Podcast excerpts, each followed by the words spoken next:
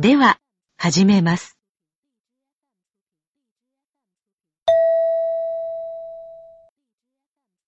1番、男の学生と女の学生が話しています。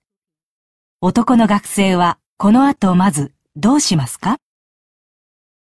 アパートの隣の人が夜うるさくて寝られないんだけど、こういう時ってどうしたらいいのかな？寮に住んでる私の友達は、隣の人がうるさくて困った時、掲示板に張り紙を貼ったって言ってたけど、へえ。でもうちのアパート掲示板ないしな。実は先週から隣に何回か話しに行ってみたんだけど、チャイム鳴らしても誰も出てこなくて。管理人さんには一応こういうことで困ってるとは話してきたんだけど、じゃあ大丈夫じゃない？それがね、管理人さんには一昨日行ったんだけど、一昨日も昨日もうるさくて、今日もう一回隣に行ってみようかな。厄介なことになるのもね。管理人さんにもう一度話して任せた方がいいよ。それがダメだったら、隣の人に手紙を書いてみるっていうのも手だと思うけど。そうだね。そうしてみる。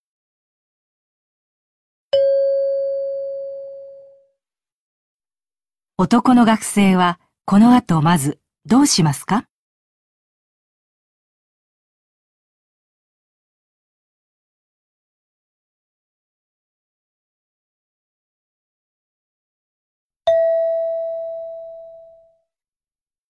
2番、会社で男の人と課長が新商品のパンフレットについて話しています。男の人はこの後、まず何をしなければなりませんか？課長、先週コメントいただいたパンフレットの表紙を修正したので、もう一度見ていただきたいんですが、うん、見せて。キャッチフレーズの位置は、ああ、直したのね。良くなったわね。はい。で、このキャッチフレーズ、どうでしょう？みんなで相談して変更したんですが、うーん、そうね。キャッチフレーズにしては、ちょっとインパクトが足りないんじゃない？ちょっと考えさせてくれる？あ、あと、写真の説明文はもっと簡潔にした方がいいわね。そしたら写真はもう少し大きくなるんじゃない？説明文との兼ね合いだと思うけど。はい。じゃあ、とりあえずそっちからやって。写真の大きさは、まずは保留で。はい、わかりました。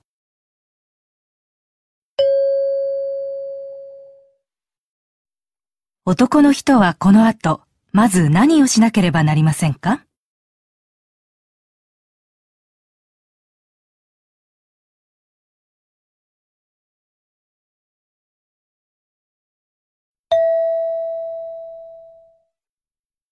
？3番、夏祭りのミーティングで男の学生と女の学生が話しています。女の学生は何を担当しますか？えー、じゃあ、夏祭りの各担当を決めて、次回ミーティングまでに担当ごとに準備を進めておきたいと思います。えーと、大野さん、会計を担当してもらえない？あの、会計ってどんなことを？えっと、屋台で食べ物を販売する店の係が、食材の仕入れとか機材レンタルとかするんだけど、業者から見積もりを取ってくるんで、会計はそれを取りまとめて予算を立てたりするんだよね。その他、最後収支を出すとこまでお金に関すること全般。私、お金の管理や計算は、何か他には、えーっと、他に決めなきゃいけないのは、ステージの係と広報の係。ステージの係は、イベントの企画と当日の進行役。広報の係は、ホームページ作成とか。あ、そういえば、大野さん、ウェブデザイン勉強してたよね。はい、基本的なことだけですが、ホームページにはどんな内容を載せるんですか？それは、ステージの係がイベントを企画して参加者募るから、その情報とか。あと、店の係から上がってくる情報を載せたりとか。ああ、だったら、みんなと相談しながらやってみます。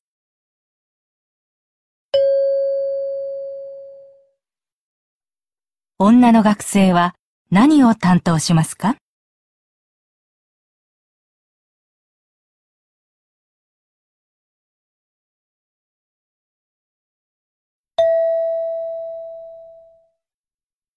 ？4番、大学でアシスタントと男の先生が研究会の準備について話しています。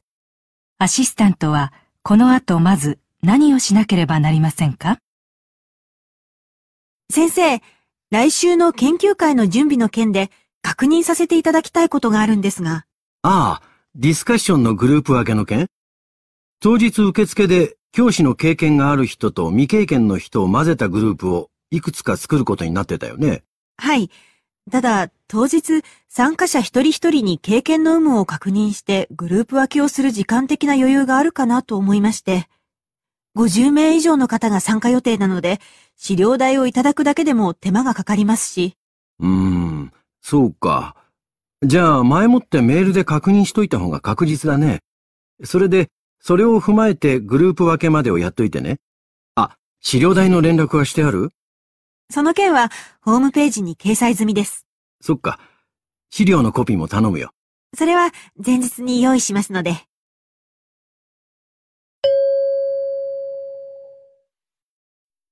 アシスタントは、この後まず何をしなければなりませんか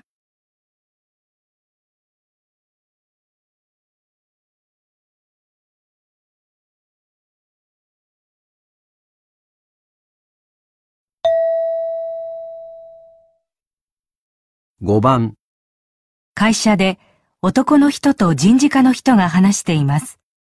男の人はまず何をしなければなりませんか？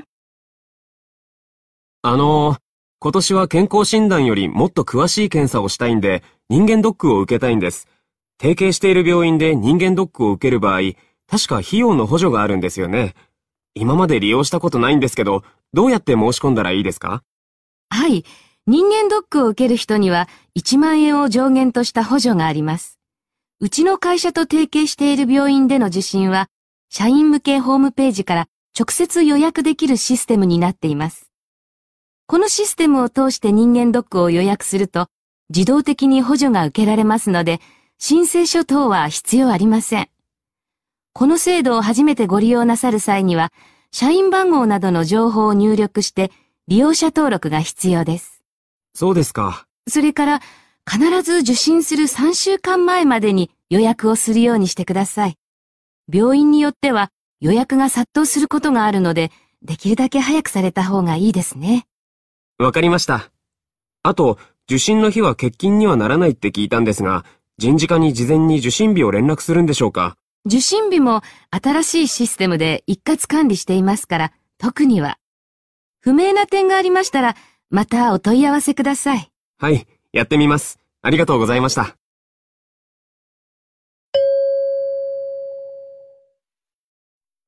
男の人はまず何をしなければなりませんか？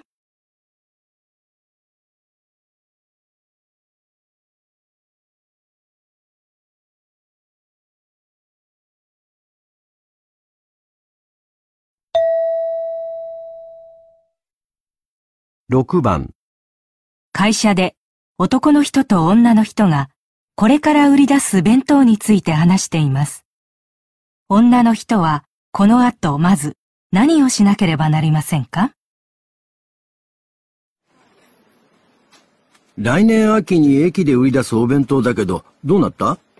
調査結果を踏まえての、はい。あの、ニーズ調査を分析したところでは、やはり、この地域でしか食べられないものが望まれています。多少値が張っても。それから、作りたてのような温かいものが欲しいって声が高いですね。そうか。で、保温機能のついた容器を使ってですね、温かいご飯と、ここの名物の鶏肉の天ぷらを入れたらどうでしょなるほど。温かい鶏天ぷらが入った弁当っていうのはないかもな。うはい。うーん。保温の効果がどれだけ持続するかにかかるな。どんなのがあるか調べてみた？いえ、まだです。じゃあ、ちょっと当たってみて。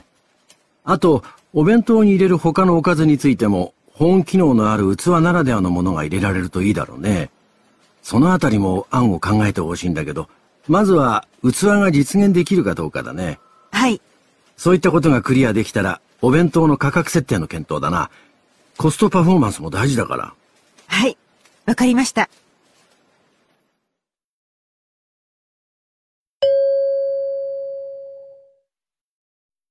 女の人はこの後まず何をしなければなりませんか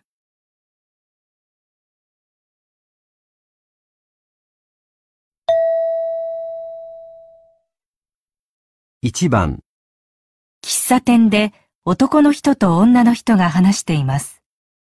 男の人はどういうものが捨てられないと言っていますか？男の人です。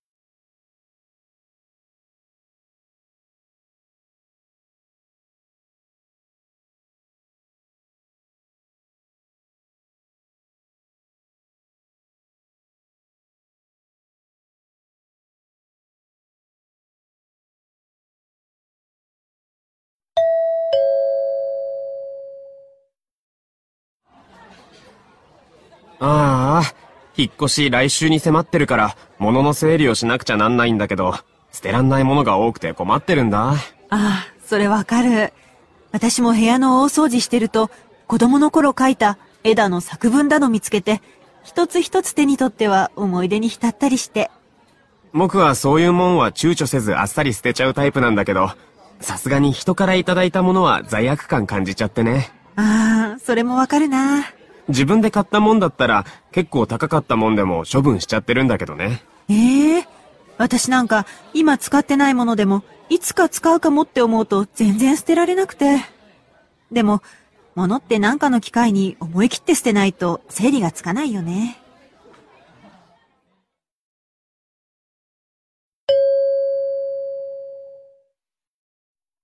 男の人はどういうものが捨てられないと言っていますか？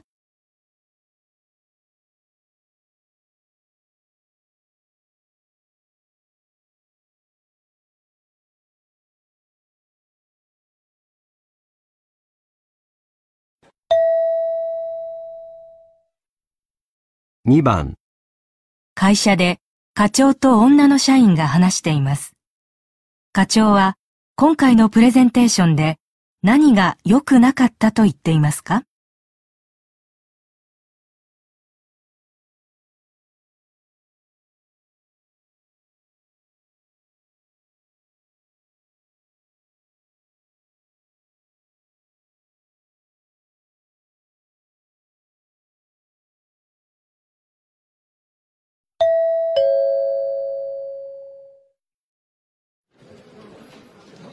今日はプレゼンお疲れ。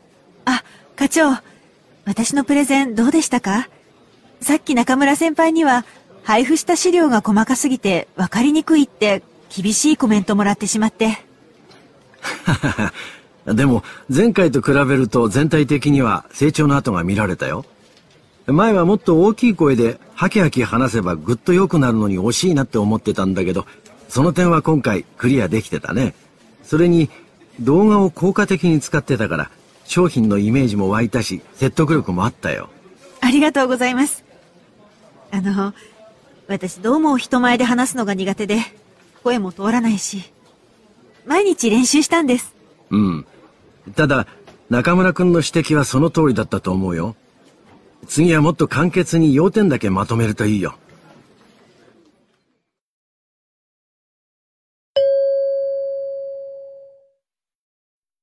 課長は今回のプレゼンテーションで何が良くなかったと言っていますか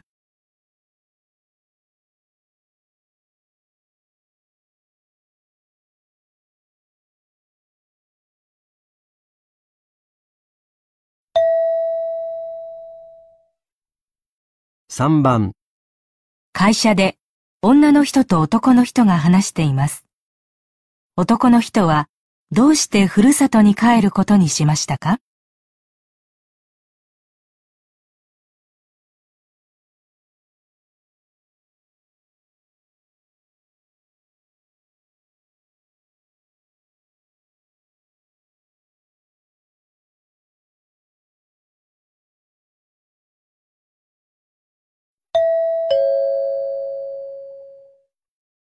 佐藤さん、来月で会社辞めるんだって？うん。田舎に帰るんだ。田舎って、小川町だったっけ？うん。自然に囲まれて綺麗なところだよ。最近、都心から田舎に移る人増えてるよね。佐藤さん、田舎に帰って家業を継ぐの？確か、大きな農家だったよね。いやー、それがね、去年の10月だったかな。小川町で起業すると、町が資金を補助してくれるっていう企画が新聞に出てて、うん。いつかは IT 関連の会社を始めたいって思ってたから、これはチャンスだと思って。そうなんだ。それで、ご家族もご一緒に？まあ、子供の学校のこともあるし、軌道に乗るまでは僕一人なんだけど、頑張ってできるだけ早くみんなを呼び寄せたいと思ってるんだ。そっか。自然に囲まれた生活は子供にとってもいいことだよね。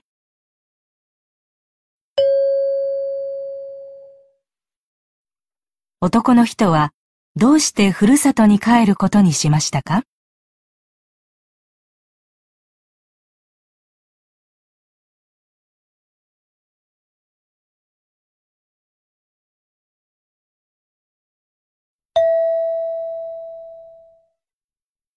？4番、テレビでアナウンサーとゲストの男の人がある街について話しています。男の人にとってこの街の魅力はどんなところですか？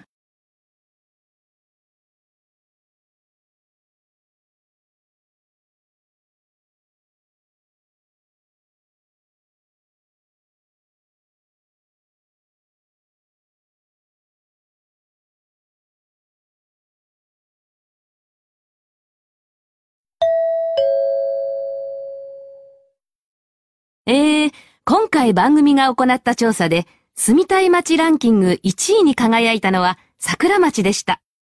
松田さん。松田さんも確か桜町にお住まいですよね。はい。人気の理由では、郊外にありながら都心にもアクセスしやすいという交通の便の魅力も挙げられていますが、ダントツで多かったのは、桜町といえばおしゃれなイメージという声でした。はい。最近はテレビや雑誌で取り上げられるようなスポットもたくさんあるので、そういうイメージが強いんでしょうかね。最先端の流行を発信しているという印象がありますよね。ええ。でも、注目されるようになったのは比較的最近のことじゃないですか？そうですね。街を歩くと、今でも時代に取り残されたような古びた建物が多く点在していて、驚かされます。だからむしろ、この両者が混在しつつも共存していることに惹かれますね。私も今度の週末、散歩がてらショッピングに行ってみようと思います。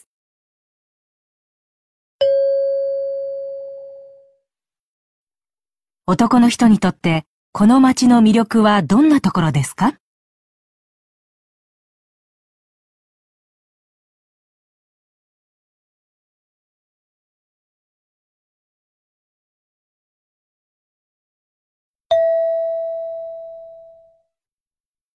？5番、大学で女の学生と男の学生が話しています。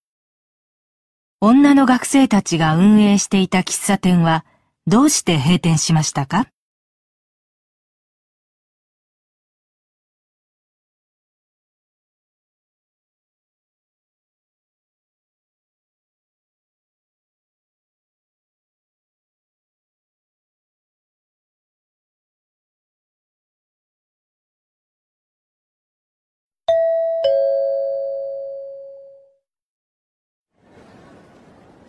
私が2年前に有志と始めた学生運営の喫茶店、先週で閉店になったんだ。えー、なんでまた？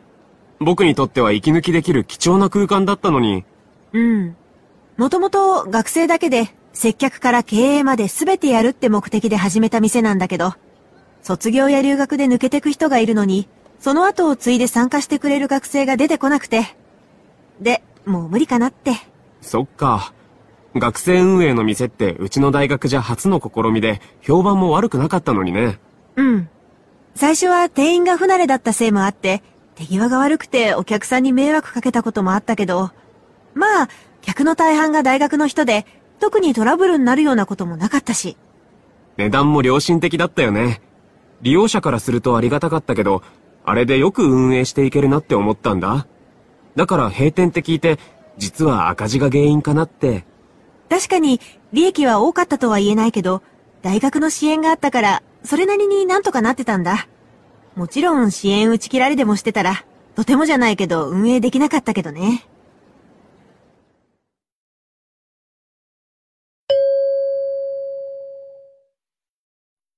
女の学生たちが運営していた喫茶店はどうして閉店しましたか？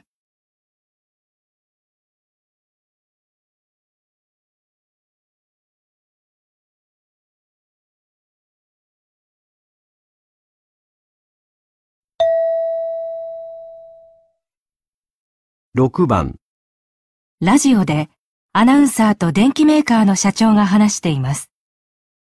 社長は今、主にどんな人材を求めていますか？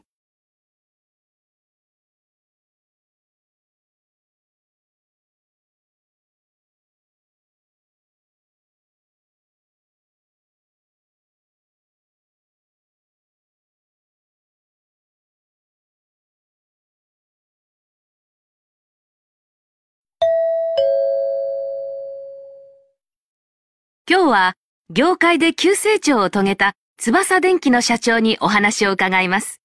さて社長、今後さらに企業が成長していく推進力として、どのようなことが重要だと思われますか？我が社ではさらなる海外展開に向けて特に今、優秀な人材の確保が急務だと考えています。単に語学が堪能で海外経験が豊かであるということではなく、異なる文化に身を置く人の立場で物事が考えられる人です。なるほど。それに、かつては周りとの協調を図りながら物事を決めていくのが主流で、人事でもチームワークが重視されていましたが、今や意思決定を迅速に行わなければならない時代となりました。こういう時代ですから、我が社でもチームを引っ張っていける人に活躍の場を与えたいと思っています。時代によって望まれる人材も変化していくものですね。ええ。そしてそういう優秀な人材が力を十分に発揮できるような環境を作るのが私の役目です。社員が自由に意見を出し、活発な議論ができる風通しの良い明るい職場にしたいと思っています。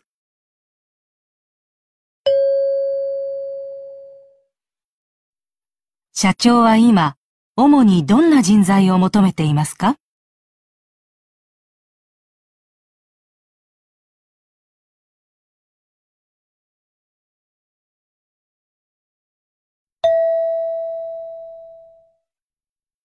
7番、テレビでレポーターがある会社の野菜栽培システムについて話しています。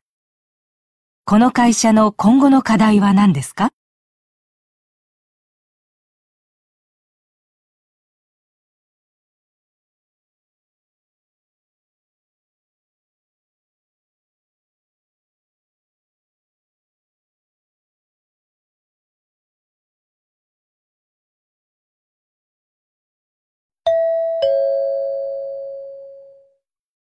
ええこちらの緑ファームでは、屋内で人工の光を用い、温度や湿度、養分などの生育環境を制御して野菜を栽培するシステムを運用しています。このシステムでは、気象や害虫の影響を受けにくく、安定した収穫が可能であり、かつ農薬を使わないので、その安全性にも今後注目が高まりそうです。システム導入にあたっては、高額な設備投資や維持費をどう捻出するかが大きな課題でしたが、国からの補助金がおり、今年から導入に踏み切ったということです。現段階では栽培できる品種は限られていますが、緑ファームではこの点を克服していきたいとしています。なお、これらの野菜は来月から出荷される予定です。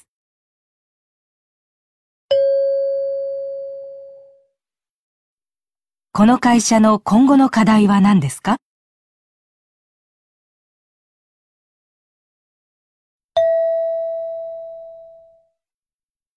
？1番、会社の会議で男の人が話しています。本社ビルの屋上で木や花を育て始めて5年が経ちました。都会の小さなオアシスとして、社員だけでなくお客様や近隣の方にも喜ばれています。この度、この屋上の一部をレンタル農園として近隣住民の方々に貸し出すというアイデアが出て話が進んでいます。つきましては、まずは社員で実験的に野菜を育ててみようと思っておりまして、今日からメンバーを募ります。農業の経験がある人も、興味はあるけどという初心者も歓迎です。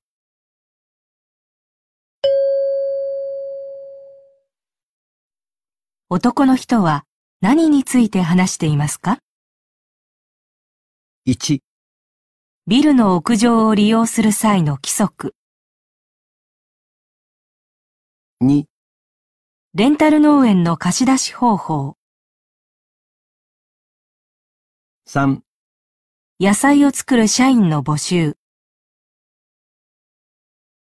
4農業について学ぶ研修。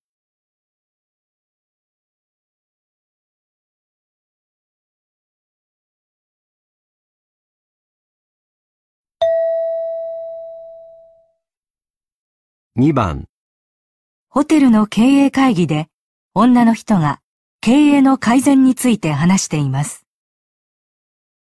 宿泊客が減少し、業績が落ち込んでいる今、経営の改善が必要です。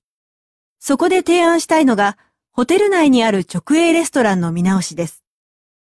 このレストランは、朝食時以外はほとんど客の利用がなく、維持費ばかりかかり、経営の負担になっております。レストラン改装などによる客の増加に期待するよりも、飲食専門の会社と提携し、経費を抑える方が得策だと考えます。例えば、1階のレストランをファミリーレストランに委託し、宿泊客には朝食クーポンを渡してそこを利用してもらうというのはどうでしょうか。これなら、直営レストランがなくともサービスの低下にはなりませんし、委託先にとっても、ホテルの利用客が確実に自分の店の客になるので、双方にメリットがあると言えます。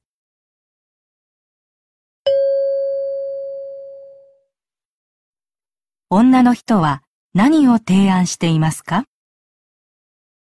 ？1、レストランの改装、2、直営レストランの設置、3、飲食専門の会社への業務委託、4、宿泊客へのサービスの改善。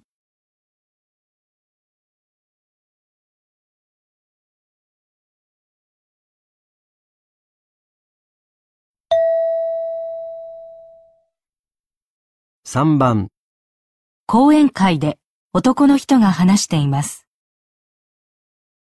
ええ山川村で行われている山祭りは、鎌倉時代に始まった伝統的なお祭りですが、ここ何年かは常に存続の危機が囁かれてきました。その主な原因として指摘されてきたのは、資金不足と人手不足です。資金の方はここ数年で観光業が軌道に乗ってきたことなどもあり、目処が立っているようですが、村の過疎化は一向に歯止めがかからず、祭りの次の担い手となる若者が不足しています。このような状況だと5年後、10年後の存続が難しいというのが現状です。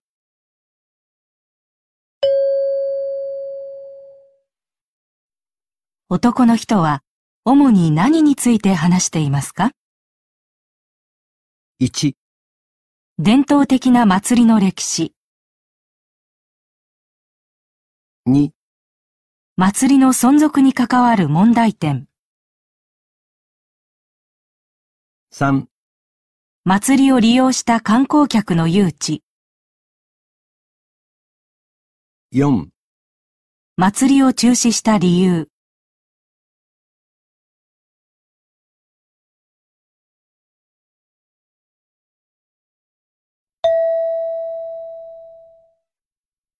4番、テレビの経済番組でレポーターが話しています。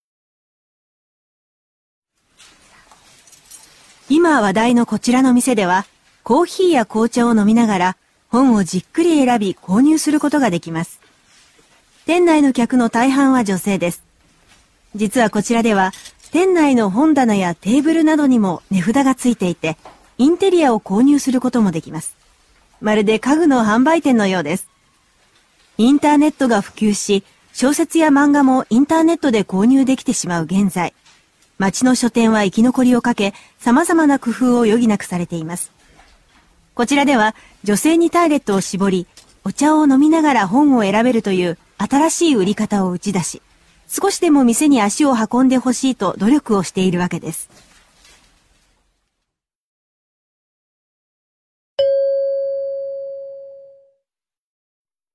レポーターは何について話していますか？1、女性向けの家具の売り方、2、女性が購入する本の傾向、3、インターネットで本を売るための工夫、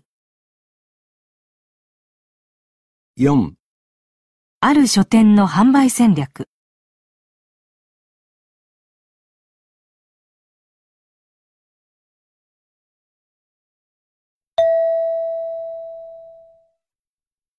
5番、ラジオで男の人が話しています。希少価値の高い金属を希少金属と言いますが、現在新たな鉱山開発に頼らずに希少金属を確保する方法が模索されています。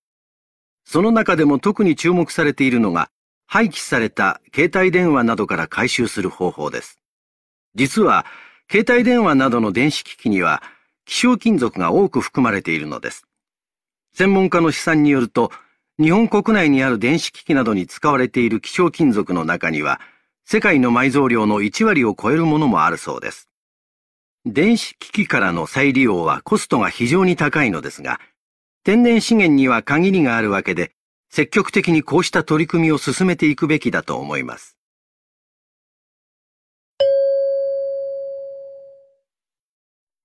男の人は何について話していますか？1、希少金属のリサイクル。2、希少金属の鉱山開発。3、世界の希少金属の埋蔵量。4、希少金属の廃棄処理。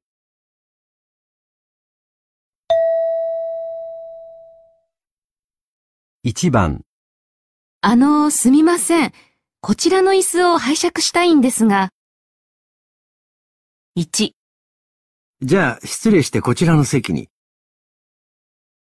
2、貸してくださるんですか？3、ああ、どうぞお持ちください。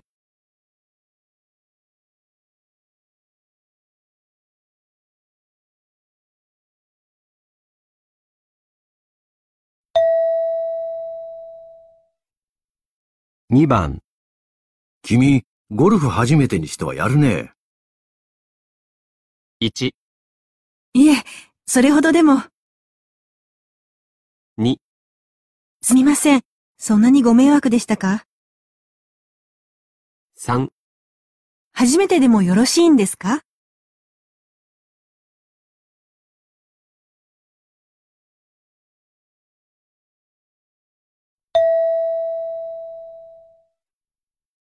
3番。山下監督の新作映画、来週公開なんだ。ああ、待ちきれないよ。1、諦めるにはまだ早いよ。2、来週なんてすぐじゃない。3、あんまり期待してないんだね。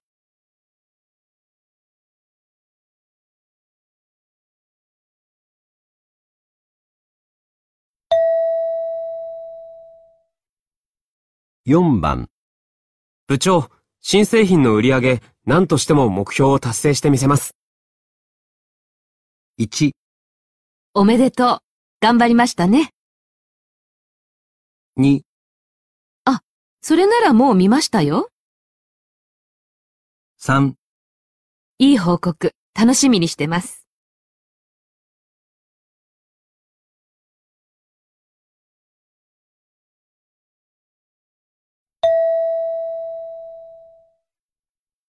5番。ボーリング大会、あんなスコアで恥かくんだったら僕出なきゃよかったよ。1、やるだけやってみれば？2、本当に出なくてよかったね。3、まあ、そんなこと言わないで。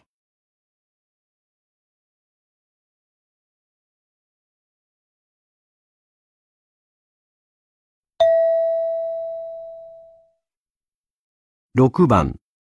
課長に仕事が雑だって言われちゃった。叱られる覚えないんだけどな。1、思い当たることないの？2、叱られたのに忘れちゃったの？3覚えといた方がいいんじゃないの？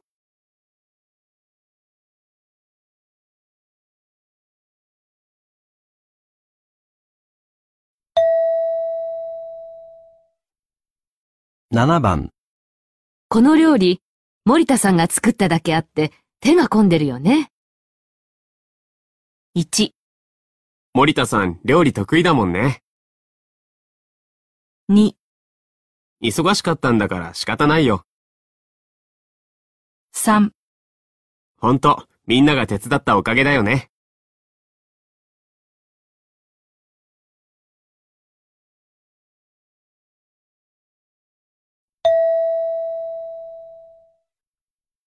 8番。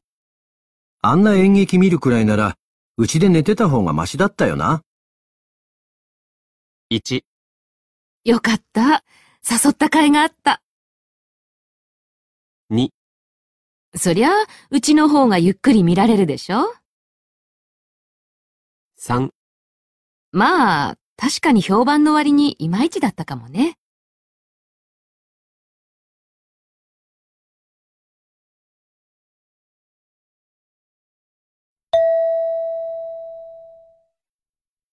9番。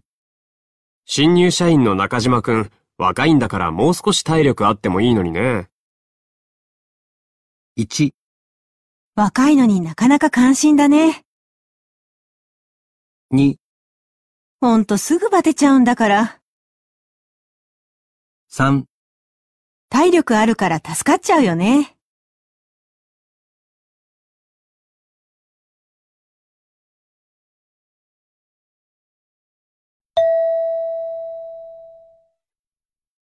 10番。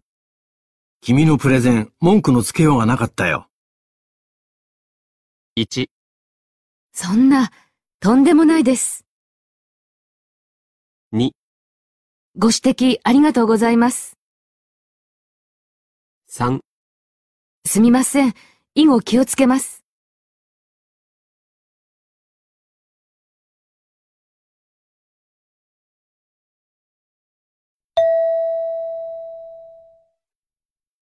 11番。今日の会議、君が資料届けてくれなきゃ大変なことになってたよ。1、届けられればよかったんだけど、2、困った時はお互い様だよ。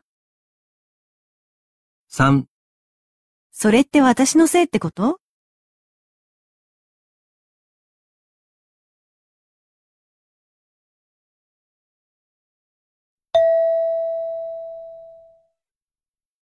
12番。田中さんって、待ち合わせに30分も遅れたのに、電話すらしてこなかったんだよ。1、電話してきたならいいじゃない。2、電話で済ませるなんて失礼だね。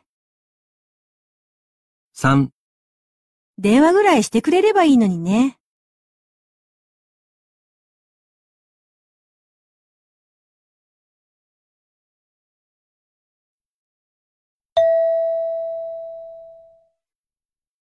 13番。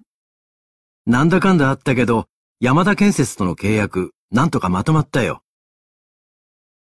1、一時はどうなることかと思ったけどね。2、その契約、まとまるといいね。3、努力が無駄になっちゃったね。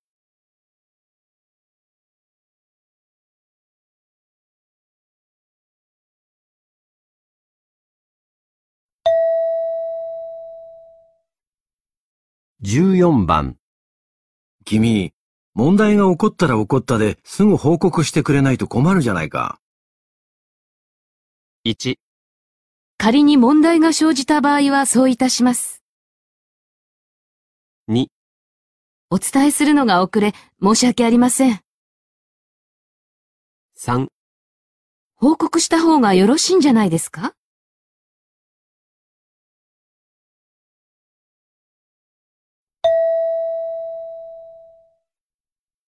1番。インターネットでホテルの求人情報を見ながら男の学生と女の学生が話しています。ねえ、ホテルでアルバイトしたいって言ってなかったっけ？うん。将来ホテルに就職したくて、学生のうちに接客を学んでおきたいんだ。朝日屋ホテルの求人情報、いろいろ出てるよ。うちから近くていいんじゃない？へえ、いろんな職種の募集が出てて、時間も時給もいろいろだけど、接客業がいいんだよね。うん。火曜と日曜しかアルバイトできないんだけど、週2日までで時給1000円以上の仕事なんてある？あ、ほら、ウェディング部門の補助。これは時給1200円で週2日か3日勤務だって。土曜か日曜に入れる人歓迎だって書いてある。結婚式の企画を手伝うみたいだよ。えーっと、それから夜間のフロント業務は時給1500円だよ。週2日以上勤務できる方って書いてある。勤務は夜9時から翌朝6時までだけど。チェックインや電話応対の仕事をするんだって。うーん。どっちも面白そうだね。あ、レストランでの接客業務も時給1200円だよ。週3日以上って書いてあるけど。そういえば、最近このホテルのシェフが世界的な料理コンクールで入賞してたよ。へえ、すごいんだね。あとは、ロビーのサービス業務も募集してるよ。時給850円で週に2日だって。ロビーでお客を案内したり、クロークで接客したりする仕事だね。うーん。時給は大切だし、徹夜の仕事は避けたいし、勤務日にも無理がなさそうな、これに応募しよう。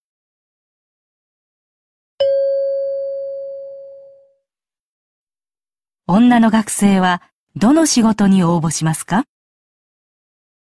？1、ウェディング部門の補助、2、フロントでの受付、3、レストランでの接客、4、ロビーでの接客、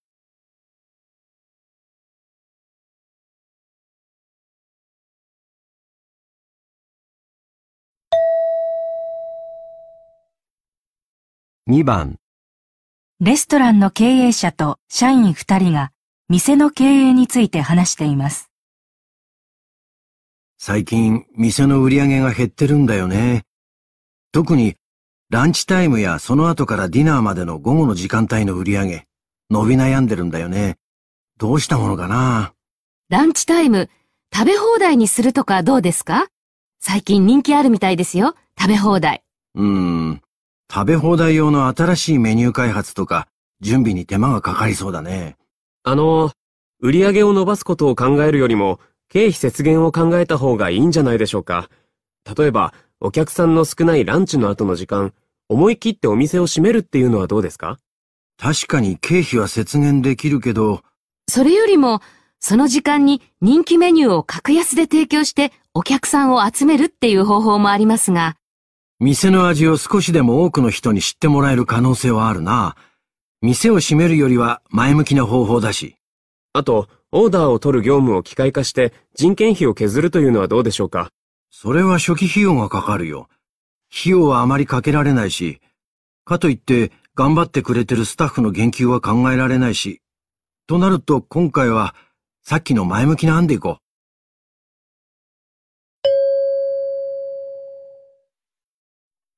レストランでは何をすることになりましたか？1、ランチタイムに食べ放題を導入する。2、客の少ない時間帯の営業をやめる。3、午後の時間帯に人気メニューを割引する。4、オーダーを取る業務を機械化する。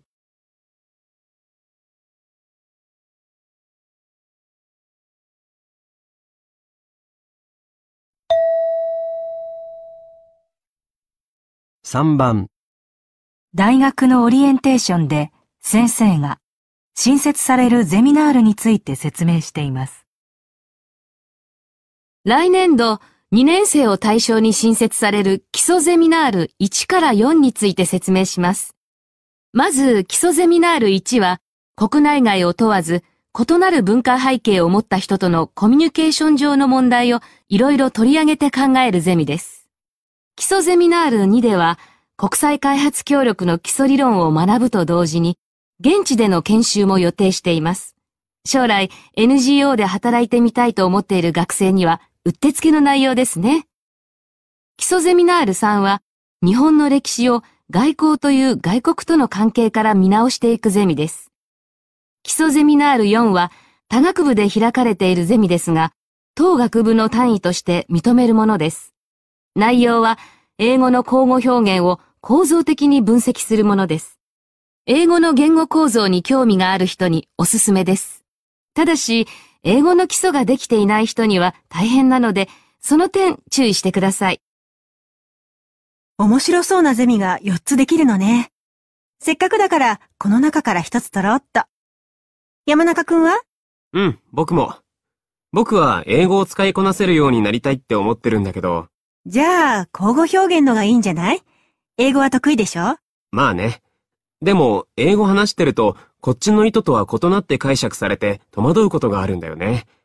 今の説明を聞いて、それって単に語学能力だけの問題じゃなくって、育った環境とか文化とか、いろんなことが影響しているのかもしれないと思って、その辺をしっかり学べそうだから、これ取ろう。うん、ちょうどいいね。私は、国際関係に興味があって、将来は海外で働きたいと思っているから、それに役立つのがいいんだけど。だったら、この現地で研修できるっていうのがぴったりだね。うん。いずれはそういうことも勉強する必要があるけど、まずは日本が他の国とどのような関係を築いてきたのか、その点を学びたいと思っているんだ。だから、このゼミにする。そっか。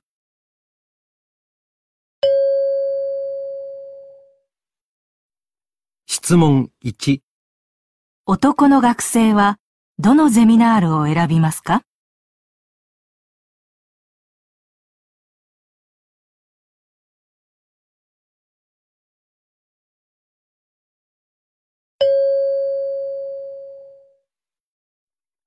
質問2女の学生はどのゼミナールを選びますか？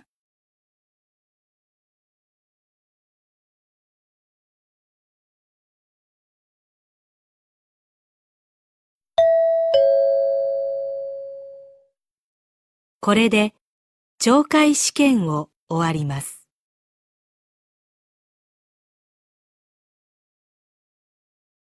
德富状元编辑